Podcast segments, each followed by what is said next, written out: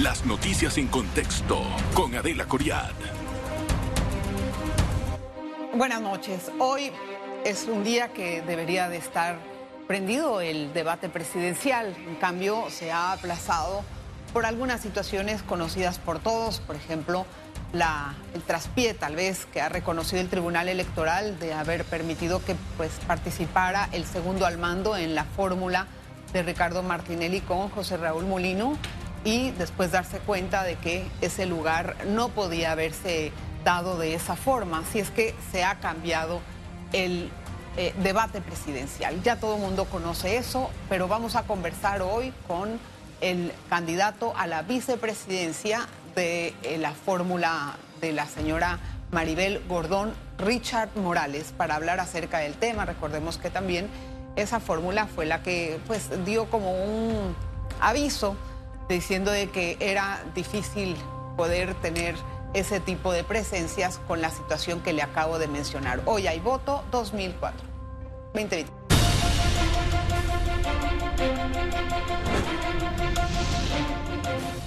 Le avancé que vamos a conversar con el señor Richard Morales, a quien le doy la más cordial bienvenida. Gracias, don Richard. Bienvenido a su casa. Muy buenas noches, Adelita. Muchas gracias por la invitación. Gracias, don Richard. Bueno, ¿qué veremos de parte de la señora Maribel Gordón en el debate? Maribel va a desarrollar los pilares de, de, su plan, los distintos pilares en torno a las preguntas o a los temas que se buscan desarrollar en el, en el debate, desde la inseguridad, el desarrollo sostenible, educación, empleo.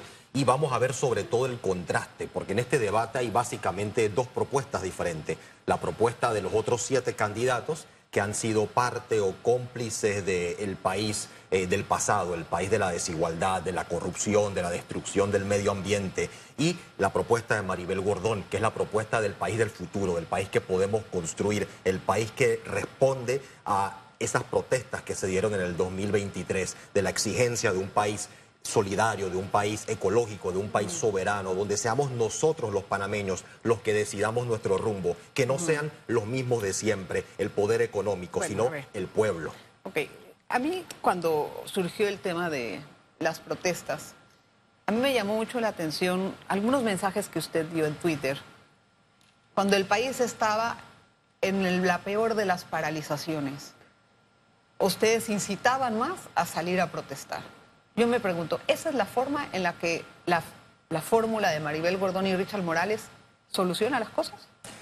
Nosotros estábamos llamando al gobierno a cumplir no. con la voluntad del pueblo. No, Nuestro pero... llamado no era una incitación a protestar, era a que el gobierno respondiera a las denuncias, a las quejas, a la, a la voluntad no, del pero, pueblo, porque estaba el pueblo en la ciudad de Panamá y alrededor del país esas protestas nadie las controlaba. Es decir, no eran las protestas de un solo sector, eran indígenas, eran campesinos, eran lancheros, eran los jóvenes en las calles, eran los obreros.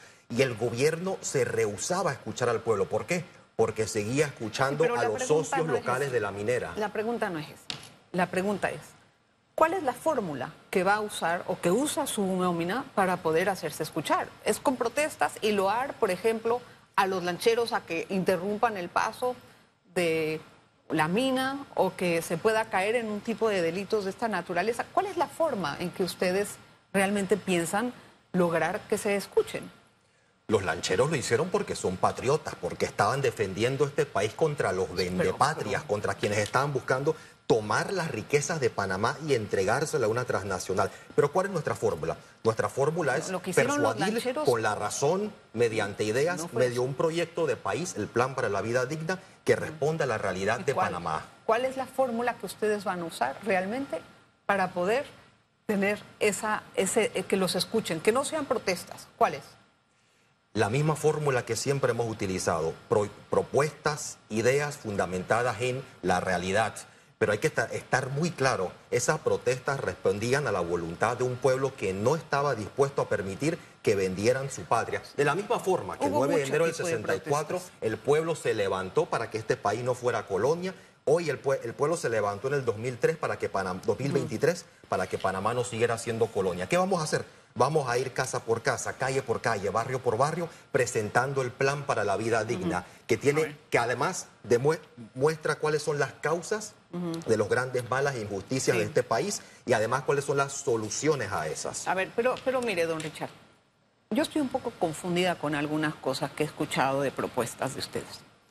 Primero que todo, no entiendo cuál puede ser la fórmula del modelo económico que se va a implantar. ¿Por qué le pregunto esto? Porque le, he escuchado a usted y he hablado con la licenciada Gordón, muy respetada, y ha dicho, y ustedes también mantienen un discurso antiempresarial, totalmente antiempresarial. Vamos a sacar a los oligopolios. los empresarios son los que han tenido en complicidad con el gobierno y han hecho todo inequidad. Entonces, por un lado, ustedes tienen ese discurso, pero por otro lado, ustedes hablan de atraer inversiones. Entonces yo me pregunto, ¿quién quiere venir a invertir un país a donde el gobernante tiene ese tipo de discursos?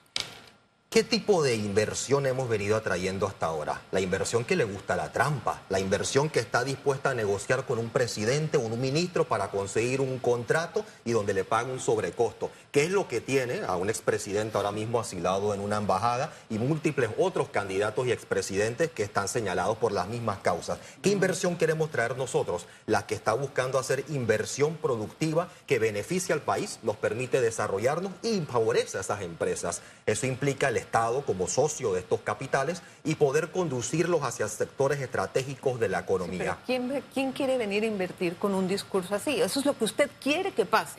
Pero una empresa que va a invertir en un país no mete su capital amenazada a que en el momento dado tal vez el gobierno la nacionalice o la estatice. Entonces yo me pregunto, ¿de dónde van a sacar ustedes esas empresas? Las empresas buscan retorno, ellos buscan una tasa de ganancia razonable, por encima de la media. ¿Cómo tú le, tú le das certeza a una empresa para que invierte? Primero, planificando. Un país que establece objetivos a corto, mediano y largo plazo sobre los sectores que quiere desarrollar, le da certeza a esos capitales de que invirtiendo ahí va a tener los retornos razonables, razonables en un plazo de tiempo. Pero lo que ¿qué es lo que tenemos ahora, Delita? Tenemos improvisación cada cinco años. cada cinco años viene un gobierno que busca generar nuevos, nuevos socios para darle a esos nuevos, a sus socios, a su círculo cero, los negocios. Nosotros planteamos planificar y canalizarlo hacia inversión productiva en industria, en agroindustria, en biomedicina, en campos del futuro, en un turismo que sea sostenible, basado en el cooperativismo. Es decir, les vamos a dar la certeza de que este país va a tener un plan, un proyecto de nación y que no van a ser simplemente los negociados improvisados del gobernante de turno. Permítame, quiero entrar en ese tema, pero antes tengo que ir a una pausa y nos vamos a ver enseguida.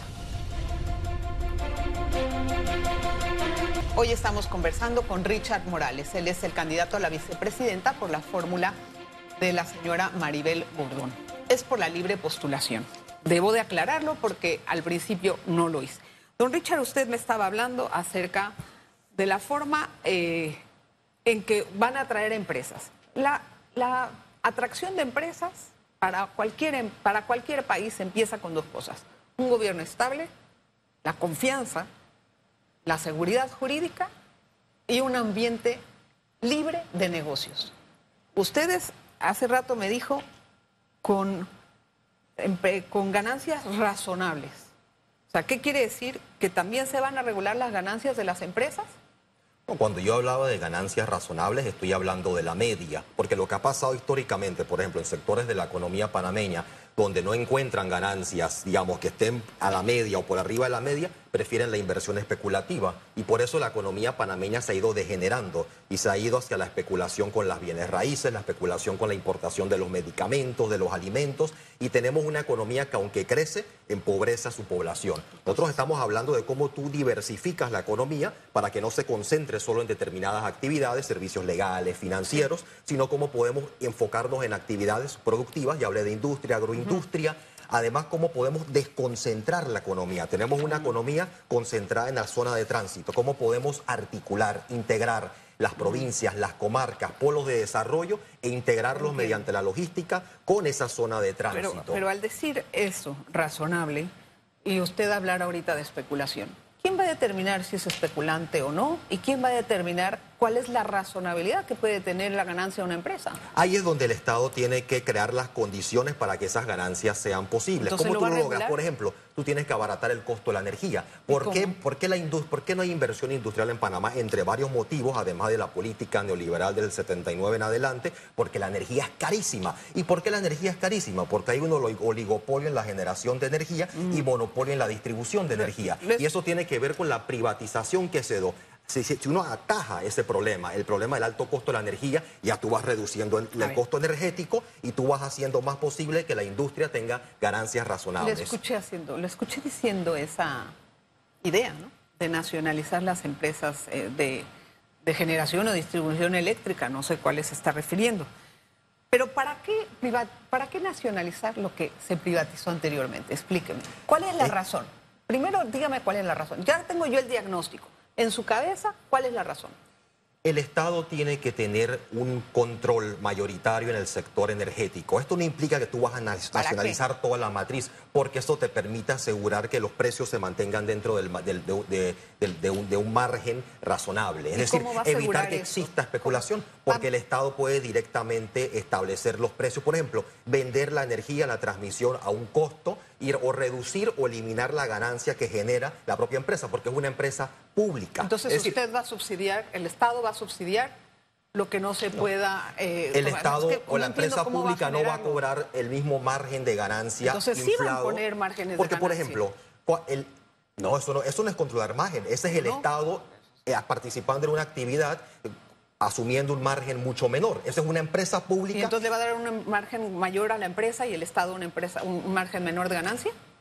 No, eso lo que estamos hablando es que si, si, el Estado tiene una participación mayoritaria en un sector, puede reducir las ganancias que recibe la empresa pública, porque es una empresa pública y puede decidir, en vez de un 15%, voy a recibir un 5%. Eso obviamente fuerza al mercado a tener que ajustarse a ese precio menor. Todavía estás obteniendo una ganancia, pero una ganancia menor. Por ejemplo, el Canal de Panamá. el Canal de Panamá es una empresa, si funciona así, funciona así en China, funciona así en Francia, funciona así en Alemania. Hay que saber de política industrial, la delita. y, la, y la empresa pública puede establecer, por ejemplo, el Canal de Panamá. El Canal de Panamá puede establecer cuánto excedente va a recibir, cuánto va a reinvertir. Es decir, el canal controla su excedente porque es una empresa pública Pero que cuya motivación no es la ganancia per se. Por factores externos muchas veces, no tanto porque el canal quiera. Si el canal puede... Bueno, los factores siempre son externos a la empresa. A la empresa. Es decir, tú lo que estás buscando es, ¿qué está buscando el mercado energético? Controlar la, la, especulación con el precio de la energía.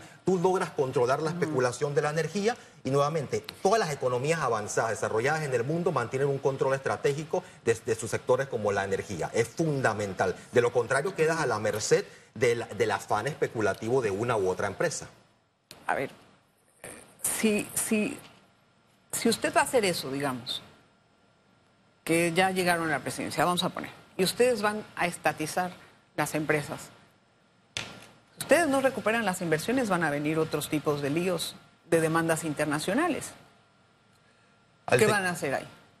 ¿Cómo, ¿Cómo, van a hacer eso? Yo no entiendo. O sea, explíqueme el procedimiento para poder agarrar y decir, voy a estatizar en este momento, me voy a yo quedar con toda la energía. ¿Qué, va a hacer con las empresas que han invertido? ¿Qué planteó el Estado con Bayano?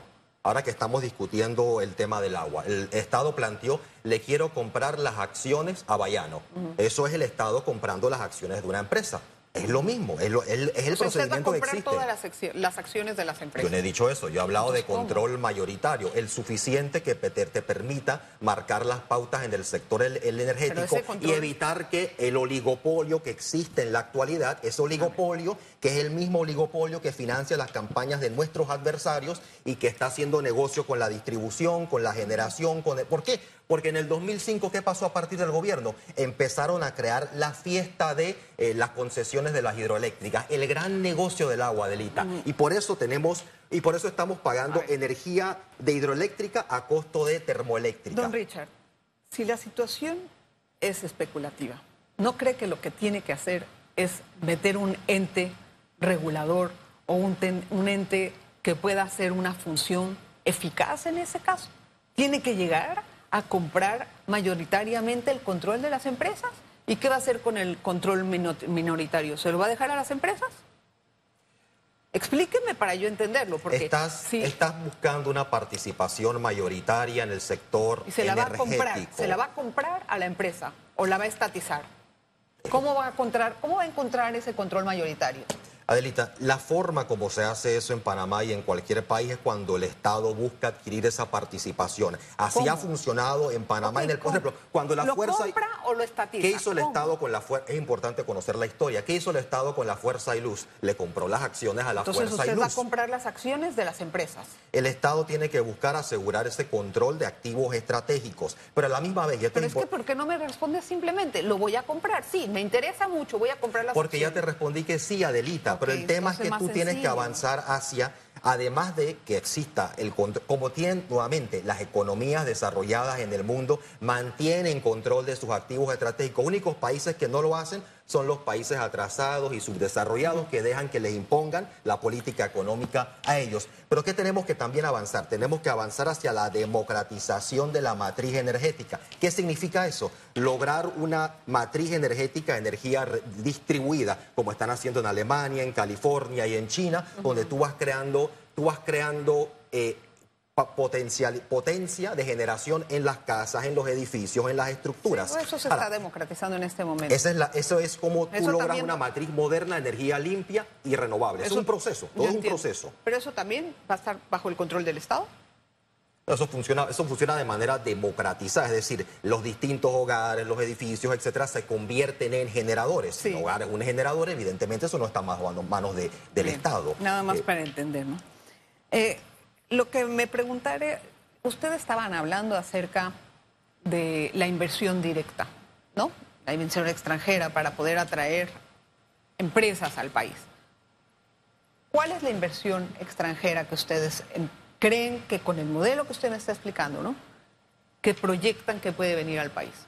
No, la inversión que busca retornos estables a largo plazo, invirtiendo en... se- Porque hoy en día, ¿qué es inversión? Es inversión es dinero que es utilizado como capital. Ese dinero puede venir de distintas fuentes. Generalmente puede venir directamente de empresas, de instituciones financieras. Lo que nosotros vamos a establecer es un plan de país, un proyecto de nación hacia el futuro. Los sectores en los que nosotros vamos a... que nosotros buscamos, estamos buscando dinamizar dentro de esta estrategia de diversificar, de democratizar la economía y en función de eso los capitales van a buscar los lugares a donde ellos creen que pueden obtener los retornos razonables. Ahora, ahí es importante otro elemento, el papel del Estado en ciencia y tecnología. ¿Por qué muchas Sí. empresas no invierten en ciencia y tecnología? En Panamá se invierte 0.0 0.13%, menos del 1% en ciencia y tecnología. Ahí es donde es importante la inversión estatal porque eso permite, mediante transferencia tecnológica o ya mediante investigación y desarrollo, establecer ese conocimiento que pueden utilizar las empresas que por sí mismos no van, no van a hacer la inversión Entiendo. como no la están haciendo ahora mismo. Y eso es importante también, Eso, Adelita, eso se para la pequeña y mediana. Eso se puede hacer con incentivos empresariales. No me conteste ahora. Perdón, tengo que hacer la pausa. Vamos a regresar enseguida. Estamos con Richard Morales, el candidato a la vicepresidencia. Don Richard, estábamos hablando acerca de la inversión directa. Yo saqué unas... Mire, yo he tratado de hacerle esta pregunta a la licenciada Gordón y me ha sido muy difícil tener una respuesta que yo pueda decir, bueno, ya entendí, ¿no? El modelo económico que ustedes quieren plantear, ¿se parece a cuál de Latinoamérica? ¿A cuál país?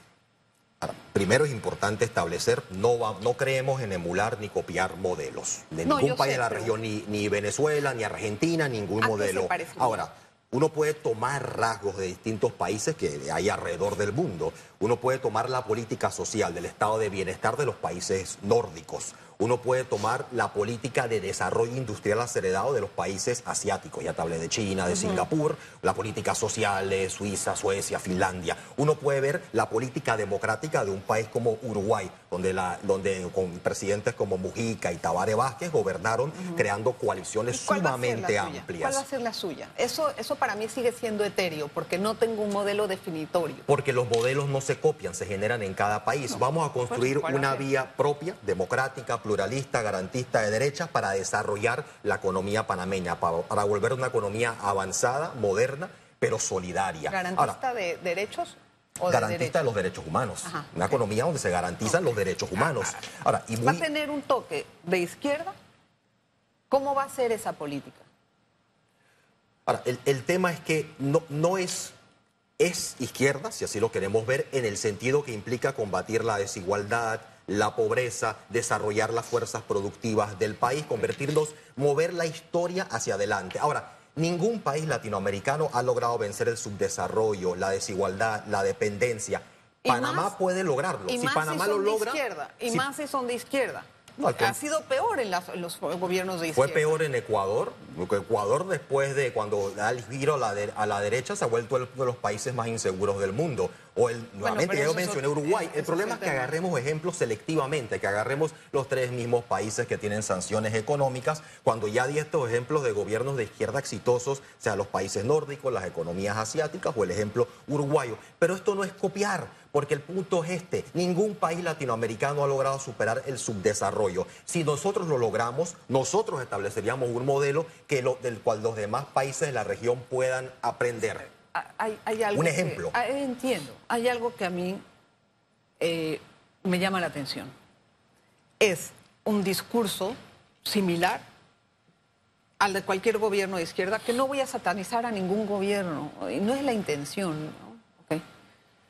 Pero teniendo una experiencia que no ha podido tener ningún éxito, porque yo tengo que confiar en ustedes. Es que Pero van ha a- tenido van a- éxito. No, Te acabo no, de no dar el todo. ejemplo de los países nórdicos, no es un éxito Ok, de gobiernos de izquierda o, el- o la- o el hecho de, de- no de las economías asiáticas con gobiernos Los de izquierda. Los países nórdicos tienen años luz, Avanti. Bueno, hay que, hay que empezar en algún momento para Ay, alcanzar entonces, eso. Como para Pero ya te di un ejemplo, el, el caso de Uruguay, con, de. Uruguay con el bienestar social o el caso de Ecuador con la Caso- seguridad. Caso, Mujica, uno.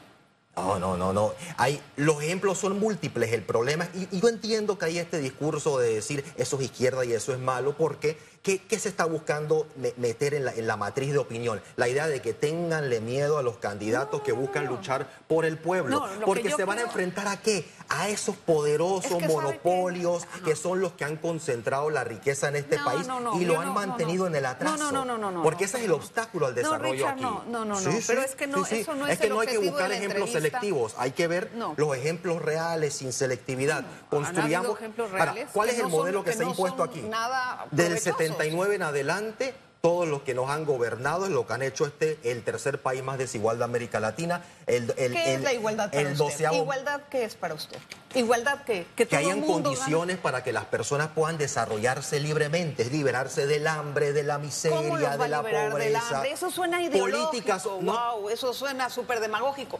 ¿Cómo Adelita, va a liberar políticas del con- hambre, eh, ¿qué, qué estudié yo? Política pública, Ajá. cómo tú diseñas Bueno, estrategia cómo. de desarrollo. Ya te hablé de política social universal, no subsidios, no transferencias condicionadas, acceso gratuito en el punto de, de- de- Ah. del punto de, de recibimiento de la política. ¿Eso qué significa? ¿Cómo Por ejemplo, a educación. Significa que yo no te tengo que entregar un dinero, sino que el transporte, la tecnología, la alimentación están garantizados para el sistema educativo. 38%, solamente 38% de los estudiantes terminan la media, el doceavo año. ¿Por qué? Porque tienen que ir a trabajar, porque están atrapados Sí, en la economía de supervivencia. Richard, eso de que garantizar. ¿Quién lo va a garantizar? ¿El Estado? ¿El Estado va a correr con Esa es la obligación del Estado, Está garantizar bien, pero- derechos, Adelita, A ver, garantizar, no una- negociados, ver, como en la actualidad, Richard, desde 1903 esos hasta derechos, ahora. Esos derechos nadie los está privando. Nadie. Ni la pregunta va dirigida a eso.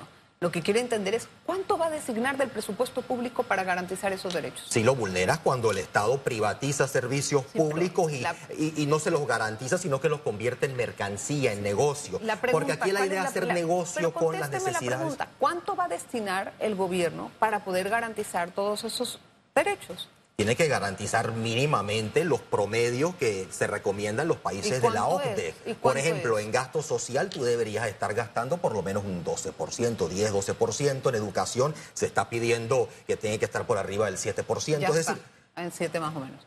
Ok. y super- pero Por ejemplo, Panamá ¿pero es, Panamá junto a Guatemala el país que menos gasto social o inversión social, mejor, mejor dicho, tiene en América Latina. No gasta, no invierte socialmente. Sí, son políticas sociales concretas, tú tienes que lograr las tasas de inversión necesarias para que estos Lo sectores funcionen. que eso- aprendiendo de las políticas que han funcionado, no imitando, no copiando, pero no podemos seguir haciendo lo mismo de los últimos 30 años, la misma fórmula de los candidatos que están compitiendo contra Maribel Gordon, que nos han gobernado y que han hecho fracasar la política social, la política económica. ¿Por qué? Por hacer negocios. Bueno, todo el mundo quiere hacer negocios y en los países de todas partes los gobiernos hacen todos los Algunos negocios. quieren hacer justicia. Todos. Y vamos a luchar por hacer justicia como lo hemos hecho históricamente en las tiempo. calles. Sí, como bueno. lo hemos hecho históricamente en las calles. La lucha por la justicia. Empezamos donde acabamos, ¿no? Gracias por estar con nosotros. Gracias por la invitación, Otra- Otro Adélica. día podemos seguir. A la orden Otro siempre. Gracias a usted por la atención.